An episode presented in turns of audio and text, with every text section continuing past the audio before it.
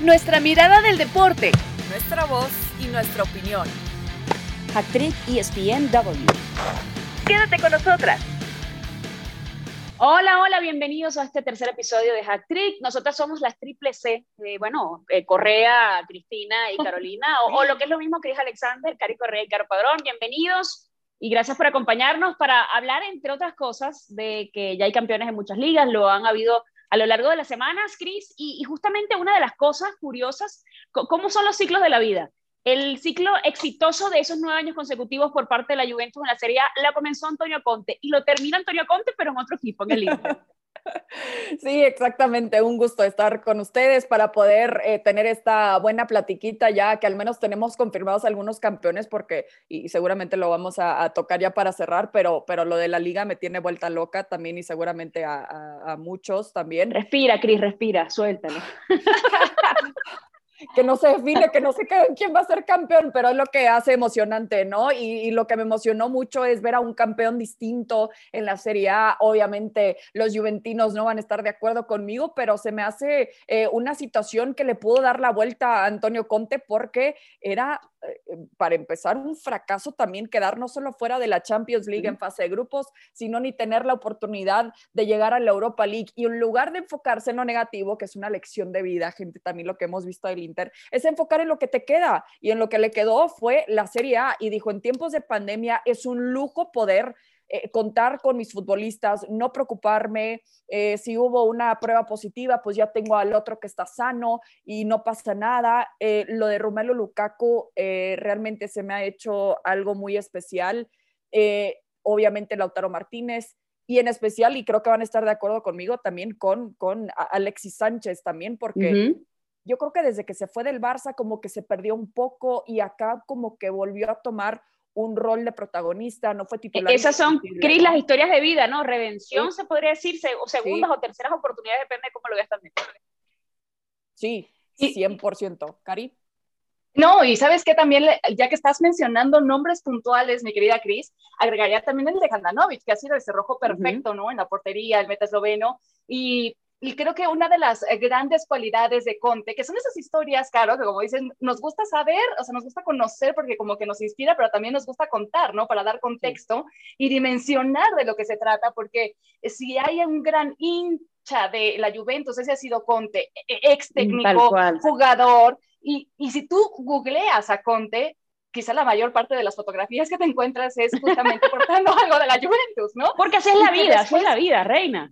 Y claro, porque, y porque además te demuestra lo profesional que es, que toma un equipo como el Inter y, y que logra ah, tumbar de ese trono a la Juventus después de nueve años, eh, siendo tan pragmático, con un juego tan sólido, eh, agarra un equipo donde sabe hacer la mezcla perfecta entre jugadores veteranos y otros jóvenes que quizá no estaban teniendo la continuidad deseada y logra exprimirles lo mejor de cada uno de ellos. Y el vecino también estaba amenazando que iba a ser Milan, campeón de la Serie A y estuvo ahí durante mucho tiempo. Entonces, por lo mismo, de no bajar los brazos, eh, sí fallar en algunos partidos, porque no estamos diciendo que tuvo una temporada perfecta también el Inter en esta Serie A. Que, yo creo que también, sí, sí, para, para revisar temporadas perfectas, yo creo que en las ligas en general eh, es complicado conseguir a un equipo que haya sido sólido, porque incluso el City, con, con el récord de incluso de, victorias de local que tuvo, le costó en algún, o sea, no estuvo siempre de, líder, ¿no? O sea, se han cambiado todas las. Si podríamos escoger uno, sería el Arsenal de, de Arsene Wenger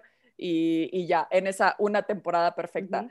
Bueno, y, el Bayern en su momento, hace que un año cuando, cuando terminó ganando eh, la, la, la ensaladera. Y yo a eso le sumaría no sé si están de acuerdo, el, tema de, la, de la, eh, la, posición, porque obviamente eh, siempre hablamos de cuando tú ganas algo, de qué está haciendo tu competencia. También hay que mirar en el contexto en el que te desenvuelves y en el que haces fútbol. Y cuando uno mira ese contexto, ves esa fórmula que no funcionó evidentemente de Andra Pirlo. Eh, un equipo que tiene jugadores extraordinarios y que la verdad no dio pie con bola, un Andra Pirlo que yo lo estaba escuchando antes de ayer, creo que fue, en una previa en el que decía el objetivo, tenemos que, estar pendientes de nuestro objetivo. Y además me dio mucha tristeza porque el objetivo se refería a entrar en puestos de Champions. Y tú dices, en serio, un equipo como la Juve, eso, que ha sido dominante, que tiene a Cristiano, que tiene la nómina que tiene, y que esté hablando en este momento de a ver si se mete en la Champions, que además yo sé, yo no, no sé qué opinan, pero yo siento que no sé si vamos a tener momentos Latan. ¿Se acuerdan cuando, cuando eh, la Juve desciende en aquel entonces que estaba Latan? Que él dijo, yo no soy jugador de segunda división y agarró y se fue. cuando, cuando, cuando jugadores incluso como Fabio Canavaro decidieron, bueno, nos vamos, nos vamos al descenso con el equipo. Y, yo, y yo no sé si Cristiano va a decir, yo no soy jugador nada más de Serie y de Copa. No, no, por supuesto que no. Y él ya lo advirtió, además. O sea, que si no hay Champions, yo me voy. Y conociendo el espíritu tan competitivo que tiene Cristiano, sabemos que es capaz de hacerlo. Si dejó al Real Madrid cuando recién habían levantado justamente la orejona, ahora que ni siquiera va a tener esa posibilidad, yo ya lo veo en otro lado. Está en Mr. Champions sin Champions. Y el equipo, Que lo vio nacer, el equipo que lo vio nacer fue campeón por primera vez desde el 2002 su mamá también ya dijo abiertamente que se va, que, va a regresar a su hijo también ahí al Sporting de Lisboa, que sería obviamente una historia muy linda, ¿no? Verlo regresar. Pero, tú lo ves, tú lo ves así como muy utópico, Crijo, o lo ves como de que podría ser, o sea, que él podría bajarse el sueldo, que se dieran esas serie de combinaciones para que regresara. Eh, no, sé, yo soy romántica a veces, a veces, chicas, a mm, veces. porque una Ni nosotros nos bajamos el sueldo. Una, una cosa es que, que, se baje el sueldo, no sé, para ir a la MLS que puede ganar en cuanto a comerciales, etcétera, un chorro que yo creo que esa fue la estrategia de Slatan. Y dijo, bueno, aquí puedo meter mis goles, ser el héroe en tantos partidos con el de Galaxy en su momento pero otra cosa es, no sé, ir, irse a otro equipo. Mi argumento es que Cristiano Ronaldo no se va a ir de la vecchia señora simple y sencillamente porque nadie tiene la capacidad de pagarle lo que le está pagando la Juventus ahora. Punto. No porque no clasifiquen a la Champions, eh, no porque no gane la Serie A. o sea, no es, no es lealtad hacia, hacia el lugar en donde está actualmente, sino realidad de mercado. Si no hay quien lo pague, ¿para dónde te vas a ir? Y, a ver, para dejarlo en claro, eh, yo respeto mucho lo que es el profesional en Cristiano Ronaldo, lo que es de detallista que he visto en tantas imágenes tan lindas con los niños, eh, como que da ese extra en ese sentido, ¿no? Pero a final de cuentas, él tiene sus exigencias. Cada quien como profesionales, en el trabajo en el que estés, tienes tus exigencias también. Es una cierta forma como de valorarte como profesional y eso se lo respeto 100% a Cristiano Ronaldo. No estoy diciendo, no, no va a aceptar un sueldo más bajo porque se cree demasiado. Que, que tampoco, que, que, creo que eso se enlaza con el tema que hablamos, Cari, la semana pasada, que decíamos, a ver, cuando critiquen a Pep porque escoge equipos de élite con buen presupuesto. Bueno, ni modo que diga, no, me voy a ir al Levante, a menos que ya tú tengas un, tema de que tú dices, ya me cansé de hacer ciertas cosas en ciertas ligas con los equipos más importantes, voy a probar que puedo hacer, no sé, eh, con los cholos de Tijuana. Con Exacto, no por desmerecerlo, sino porque, bueno, ya sería salir de Europa para ir a, una aventura totalmente distinta, un reto profesional. Eso. Pero yo tampoco. Y lo más romántico sería irse a Portugal. Y además, eh, yo a, United también suena, no sé, no sé si también. A mí United sería más romántico todavía que regresar al, United, porque Ahí, explotó, ahí explotó como, como delantero. Y, y no es lo mismo la Premier que jugar en Portugal también, en la Primera Liga.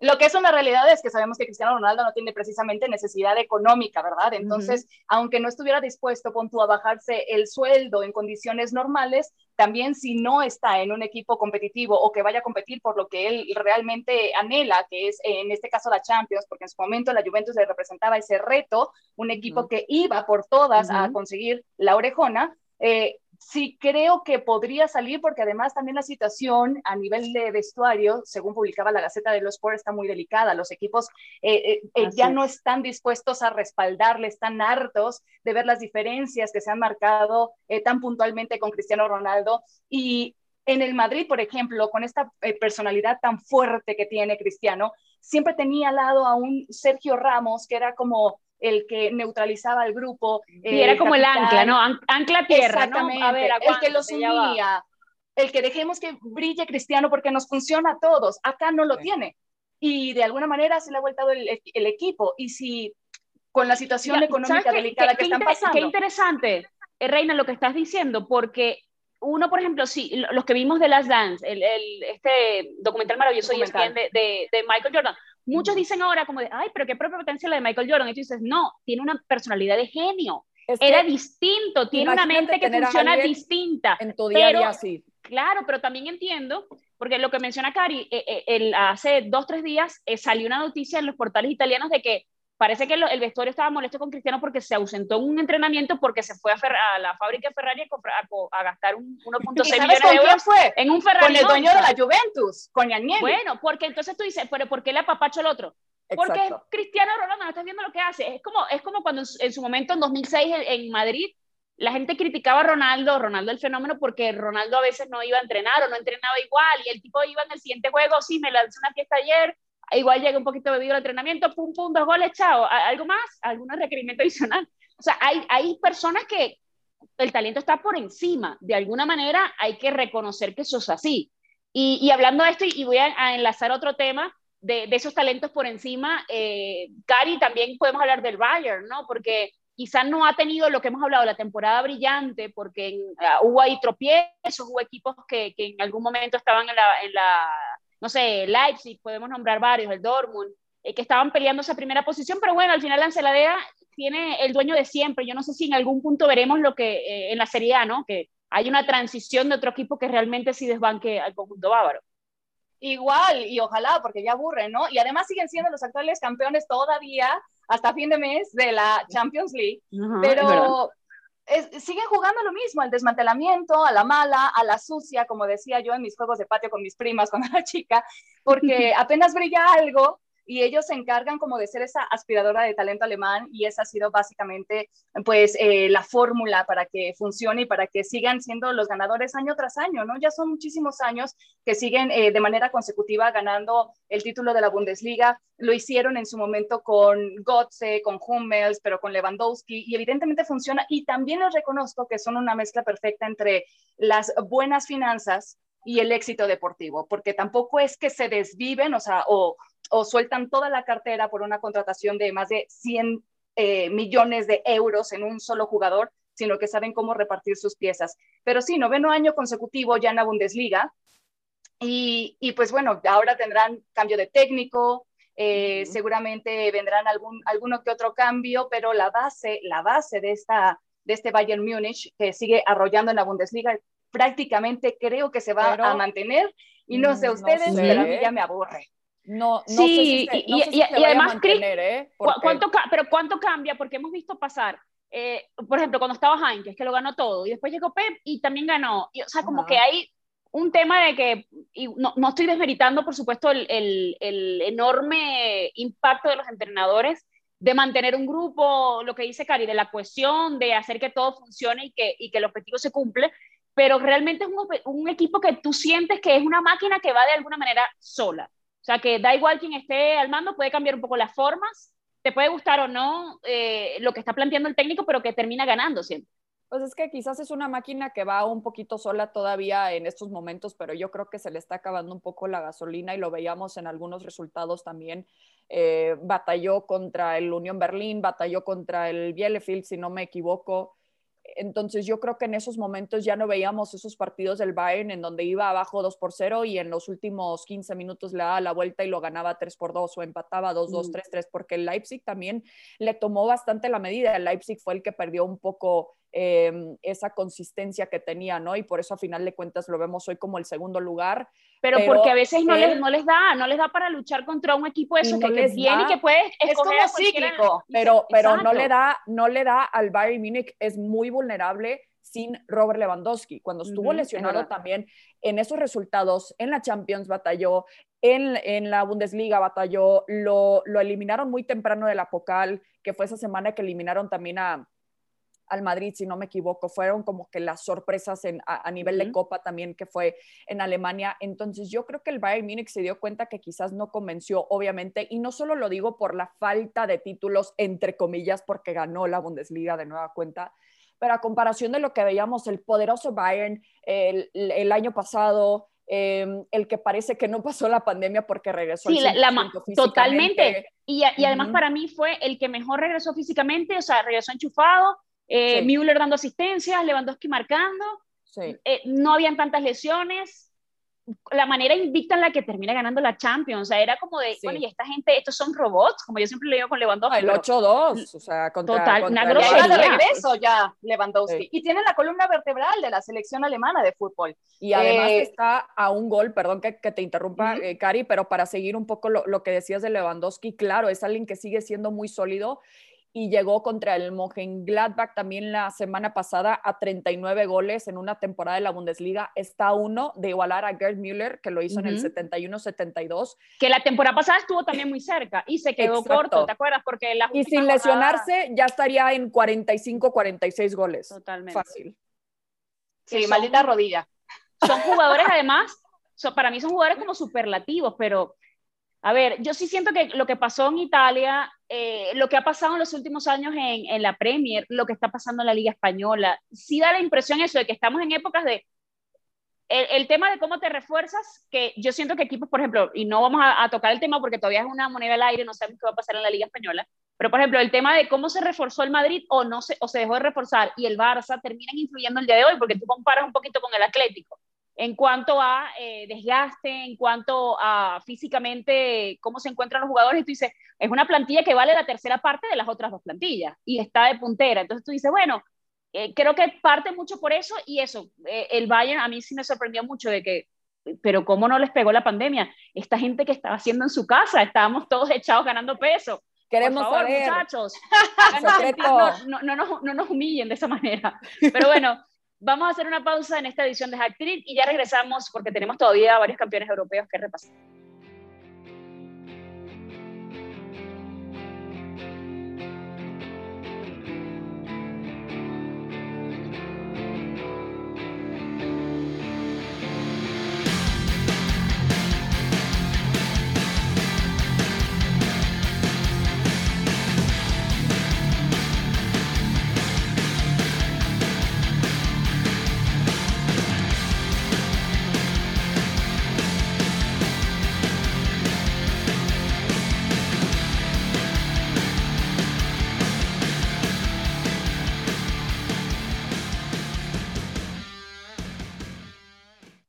Parte de este tercer capítulo, las triple C. Sí, Cristina, Caro, bueno, el, burro de último dicen, o sea, me tocaba el último, pero bueno, Correa, usted entendió, ya usted entendió. Eh, y esto es Actric, y tenemos que hablar porque estábamos eh, tocando el tema de los equipos que ya fueron campeones o ya matemáticamente abrazaron sus títulos a las distintas ligas europeas, quizás las más importantes, y hay que hablar, eh, Cris, del tema de, del Manchester City de ese equipo que está además metido en la final de la Champions, que ha tenido una temporada maravillosa, que tiene una defensa excelsa, que quizá no tiene adelante un gran referente, pero que eh, Pep Guardiola ha logrado que este equipo se parezca a él y que termine después de, lo hemos hablado, lo hablamos en el capítulo anterior, una inversión que ha pasado desde 2008 hasta acá en 2.200 millones de euros y finalmente está dando los frutos, aunque bueno, ya había ganado obviamente Pep Guardiola el título con, con el City. Sí, es muy especial ver a los Citizens finalmente en este momento. No, no solo me refiero a la Premier League, porque eso ya lo vimos y de manera récord histórico también en este equipo de, de, Pep Guardiola, pero eh, al final ya finalistas, vaya la redundancia, eh, en la final de la UEFA Champions League y me dio risa ver los memes el otro día también eh, de cuando el Arsenal pudo superar al Chelsea, de, de, de Mikel Arteta en su momento auxiliar de Pep Guardiola, ¿no? Así, Mikel Arteta diciéndole a Pep Guardiola cómo ganarle al Chelsea, soplándole. En la final y pues le queda esa prueba que es la prueba y, y ya, y ya lo hemos platicado, pero eh, por fortuna para los Citizens, no para el rival o los rivales que le tocan enfrente también adelante en la Premier League, pero más que nada en la UEFA Champions League, Pep Guardiola ya puede poner al 150% su energía en lo que va a acabar eh, siendo ese 29 de mayo. Pero en esta temporada de la Premier eh, es un poco como, como el Inter, eh, obviamente distinto en cuanto a nivel europeo porque está en la final de la Champions, pero también se pudo recuperar porque veíamos justo igual al vecino también ahí dando mucho de qué hablar, ya querían correr a Ole Gunnar Solskjaer, se pudo recuperar eh, en, en, gran parte gracias a Bruno Fernández, pero eh, al final también Pep pudo hacer esas modificaciones, eh, esos cambios que ya eh, las tiene de memoria, uh -huh. ya yo creo que hasta sueña con eh, o, ven el techo como, como veíamos en esa serie también de, ajedrez, ¿no? Ya sabe perfectamente cuál es su estrategia contra el rival que le toca enfrente. Y yo creo que eso es lo muy peligroso que tiene este equipo del City, que quizás no lo tiene al 100% el equipo de Thomas Tuchel, pero al final es una... Fíjate, fíjate que yo con eso, con, a mí me parece un gran estratega evidente Pep Guardiola, pero yo siento que a veces se casa demasiado con su idea y el mejor ejemplo que yo pongo es cuando lo eliminan con el Barça, el Chelsea justamente lo elimina en las semifinales en 2012 en el Camp Nou, porque se casó tanto con su idea que no tenía un 9, alguien que le resolviera desde fuera del área, el Chelsea se le mete atrás y el tipo no consiguió por dónde, ¿no? O sea, y al final apareció el niño Torres y, terminó acabando con todo aquello con ese equipo de Roberto Di Matteo que terminó siendo el campeón. Eh, Cari, ¿cómo ves ahora la premio? Porque tú dices, bueno, tenemos final eh, inglesa, y hace poco vimos al Liverpool campeón. Y hemos visto también a, un eh, Manchester United que lo decía Chris, como, como que pudo tener una temporada turbulenta, pero eh, buscaba los primeros puestos, o sea, como que da la impresión, comparado con otras ligas, que en este momento está como mucho mejor.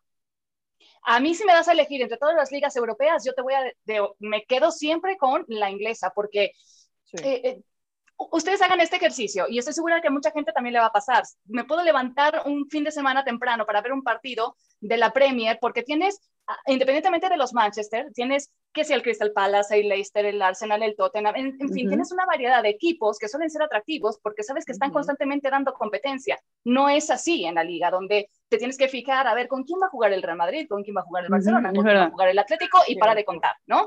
Eh, y pasa lo mismo en Alemania, o sea, podrá ser un muy buen fútbol a cuestión nivel, pero eh, sabes que al final va a ganar el Bayern, como siempre. Entonces a mí la Premier me parece sumamente atractiva y, focalizándolo específicamente en lo que acaba de suceder con el Manchester City, Pep Guardiola, ¿cuántos títulos domésticos ganó en el Barcelona? Tres. ¿Cuántos ganó en el Bayern? Tres. ¿Cuántos lleva ya en el Manchester City? Tres. Sabemos que el objetivo de Pep, más allá de que ya sean 31 títulos acumulados, el objetivo bárbaro, es volver a ganar la Champions. Y, y, detrás, además de...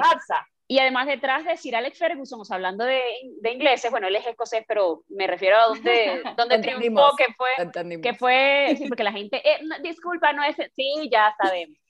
Y, eh, y de Luchescu, que son el uno y el dos en cuanto a títulos, a cantidad de títulos conseguidos, y además en, en menos años, que eso es muy interesante.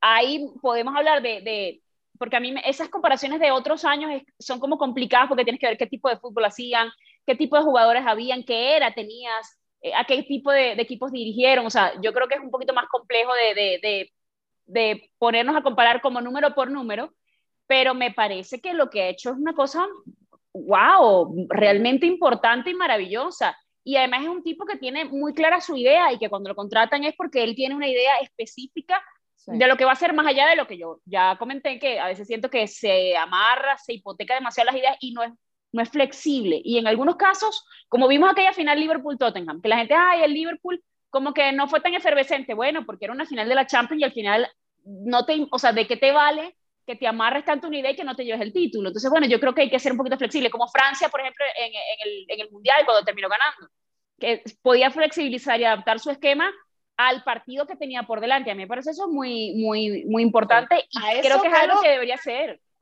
a eso, claro, es a lo que tienen que apostar los rivales que van a enfrentar siempre a un equipo de Guardiola, que ya sabemos perfectamente a qué juegan. Toca, toca, toca, toca, toca, toca, toca, toca, ¿no? Y, y como ya has mencionado, algunas finales así es, o eliminatorias, así es como han logrado batir a los equipos que dirige eh, Guardiola. Tiene que eh, eh, flexibilizarse. Hace unos minutos hablábamos acerca del proceso de Conte, ¿no? Que es un tipo sumamente pragmático. Y en esta ocasión, pues le rindió frutos porque se hizo de el título del Scudetto. Pero a veces, cuando son tan cerrados, tan casados con una sola idea, corren el riesgo de que los rivales ya saben perfectamente a lo que juegan y cómo diseñar una estrategia de, tal manera que funcione. Si yo agarro un bote de katsu y no sale a la primera, así, pues tengo que buscar pegarle por otros lados hasta que por fin eh, suelte. Entonces, eh, abrimos esta, un momento, abrimos esta sección para que nos patrocine alguna marca de cápsula. Le damos no, ideas de mercadeo también. no Nosotros ponemos las papitas, no pasa nada. Exacto. conseguimos patrocinio de papitas también, no pasa nada. Tiene que venir plan A, plan B, plan C, pero el chiste es que pueden armar eh, varias eh, opciones cuando saben que se van a enfrentar a Guardiola, porque ya saben perfectamente qué es lo que va a hacer, y ese puede ser el riesgo. El gran objetivo de Guardiola sabemos que está en la Champions League. Y fíjate que esta temporada, más allá del título, ni siquiera habían arrancado también. Cinco victorias en 12 partidos, que ya después agarraron ritmo, como que habían carburado y llegaron hasta hilar 15 victorias, está perfecto. Y eso fue lo que los llevó a la cima. Pero, pero de todos modos, creo que siguió siendo una liga casi hasta el final, competitiva. Eh, digo casi hasta el final porque ya sabíamos que era una cuestión de tiempo nada más para que lo festejaran y el Chelsea fue el que les hizo la maldad de hacerlos esperar unos días más. Bueno, y, el, eh, United, el United, se metieron los aficionados y que, que, que, suspendieron ese partido porque ahí dependía. y fue como, como que se fue, exacto, que se fue como aplazando. Sí, además, yo invito a cualquier técnico del mundo, el mejor, el peor, a adaptarse a cualquier otro equipo después de haber tenido a Xavi, Iniesta, Puyol, etcétera. No, no me tengo que extender, ¿no? A, Samuel Eto'o, shout también, que, que obviamente fue eh, muy, muy, importante en, ese equipo, pero eh, por eso eh, se le ha exigido tanto a Pep Guardiola por lo que ganó con el Fútbol Club Barcelona, pero eso, invito a cualquier técnico a que se pueda adaptar al 100% a cualquier otro equipo después de haber tenido a ese Fútbol Club Barcelona y me van a decir, bueno, es que tuvo el Bayern Múnich, bueno, es que en el City no sé qué. No, pero, es no que, hemos hablado la de gente, un equipo, no hemos la gente hablado no de un equipo como el Fútbol Club Barcelona. Pero también la gente, la gente, Cris, no sé si estás de acuerdo, no le da importancia a veces a la gestión de vestuario a los monstruos que tenía, a lo que había dejado Rijkaard y a lo que él tenía que cambiar, de los que tuvo que prescindir, de decirle, mira, ahora se va a jugar así y ahora este es el Pues tanto, claro, que, que cuestionan, cuestionan también los títulos de Zinedine Zidane. Es que ve el equipo que le tocó, cualquiera hubiera ganado e, esos tres, es que es gestor de, de vestidor y ahorita se está viendo que, que como técnico le está fallando. Eh, ok, se dice muy fácil, pero el trabajo el día a día, el manejar tantos, lo que hablábamos de Cristiano Ronaldo y le tocó a Zinedine Zidane, fue un maestro también en encontrar, encontrar también esa mancuerna, como mencionabas, Cari, con Sergio Ramos. El encontrar eh, quién se lleva mejor y cómo pueden controlar un poco los egos y que todos jueguen parejo, es muy difícil. Y le tocó también a Pep Guardiola, obviamente lo veíamos en la selección eh, de España, que fue de la mano y, a muchos le, le, escala, ¿no? Y a muchos, digo, a los madridistas específicamente, siete de los once titulares en ese campeonato. De hecho, llegaron a, ser, llegaron a ser ocho, llegaron a ser ocho además del Barcelona. Increíble, pero cierto. Pero bueno, también obviamente eh, se aprovechaba lo que había, o sea, era el talento que estaba a disposición. Y, y, de hecho, se acordarán el gol de, de, Puyol ante Alemania, era un gol que habían ensayado en el Barcelona. Y que lo que hicieron fue, bueno, pero eh, fíjate que el técnico en ese momento eh, del Bosque les daba la, la libertad de jugar, bueno, si tú lo haces en el bar, si funciona, vamos a probarlo todos. Y no habían, a pesar de que hubo la guerra de los clásicos en la selección española, no me quiero extender con este tema porque no es el tema del día, pero... Eh, vamos, vamos, tres horas. Uno se, uno se dispersa muy rápido, ya sabes. Este, pero eh, también depende eso de la libertad y, y, que, y en la manera en la que te va a jugar un técnico, ¿no? Que te diga, bueno, a ver, si funciona esto, ya ustedes lo probaron y ustedes se conocen, bueno, denle, vamos a hacerlo entonces. Eh, hay que hablar también... Ser, perdón, ya para finalizar y mencionar a tu hermana también, ser técnico es ser psicólogo también y seguramente tal, cual. ella lo sabe perfectamente. Así es. Y hay que hablar también de ese enorme, hermoso gesto. Eh, y además yo te quiero lanzar a ti la, la pelota, Cris, porque eh, el tema fue un poco tu idea de, de, mencionarlo, lo que hizo la Ajax después de ganar el título, ese enorme gesto con la afición que creo que ha estado tan tan, tan dolida con toda esta pandemia por las ¿eh? ausencias, que, que, es como que necesitaban ese eso más creo que es más que un apapacho, pero el, el apapacho del cariño del equipo. Se me hace increíble y es que si no saben, tomaron el, el trofeo, la ensaladera o, como le llamen también en la, en la Eredivisie, eh, lo derriten, no, no, sé la palabra técnica. Lo funden. Gracias. Lo funden. bilingüe. este, uh, they melt. they, like, they like melted. No, no es cierto. Eh, y luego hicieron estrellitas y estaba viendo el video y dije, ay, qué bonito.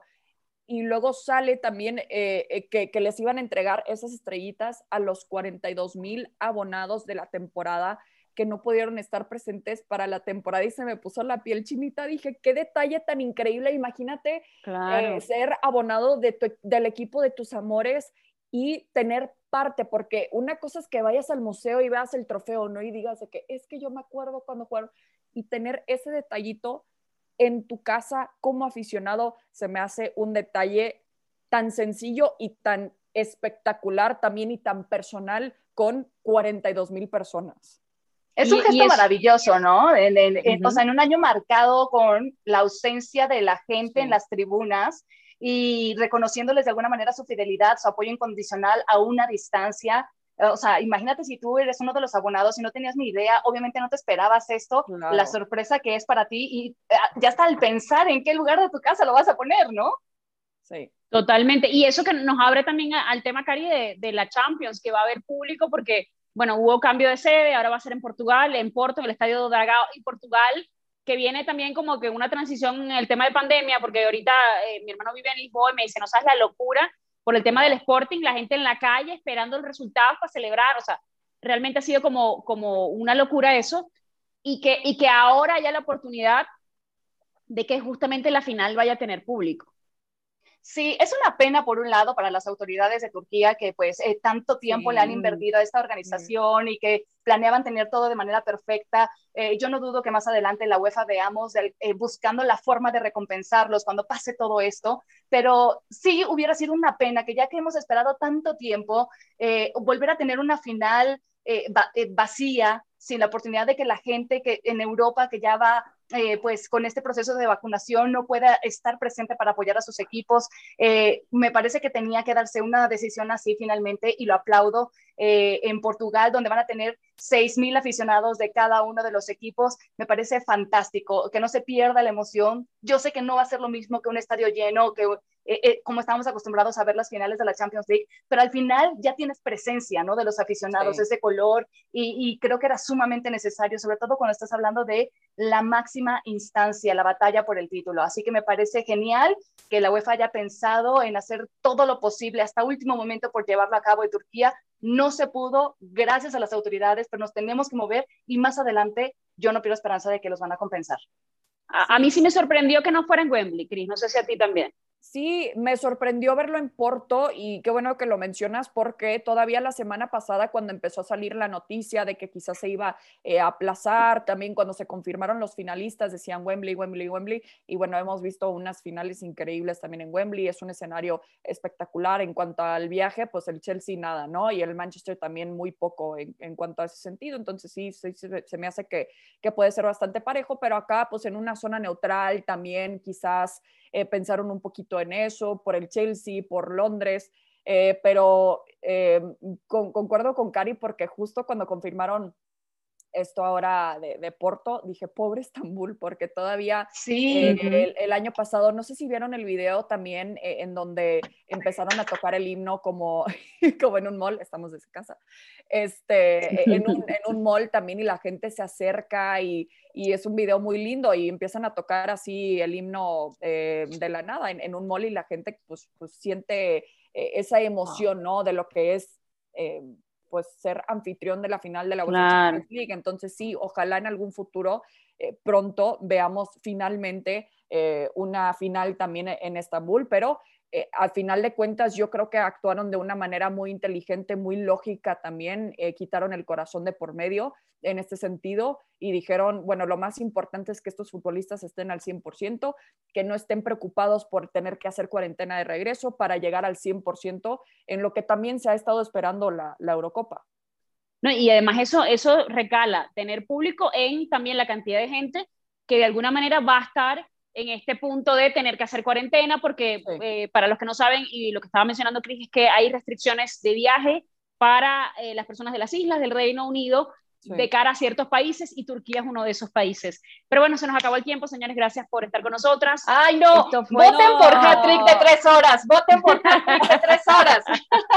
Pero bueno, la semana que viene nos vemos, el próximo viernes, la Triple C, los espera acá eh, para hablar de fútbol, de deporte y que pasen una semana maravillosa regresen el próximo viernes. Chao, chao, chicos. Les queremos. Bye. Nuestra mirada del deporte, nuestra voz y nuestra opinión. Esto fue Hack Trick ESPN W.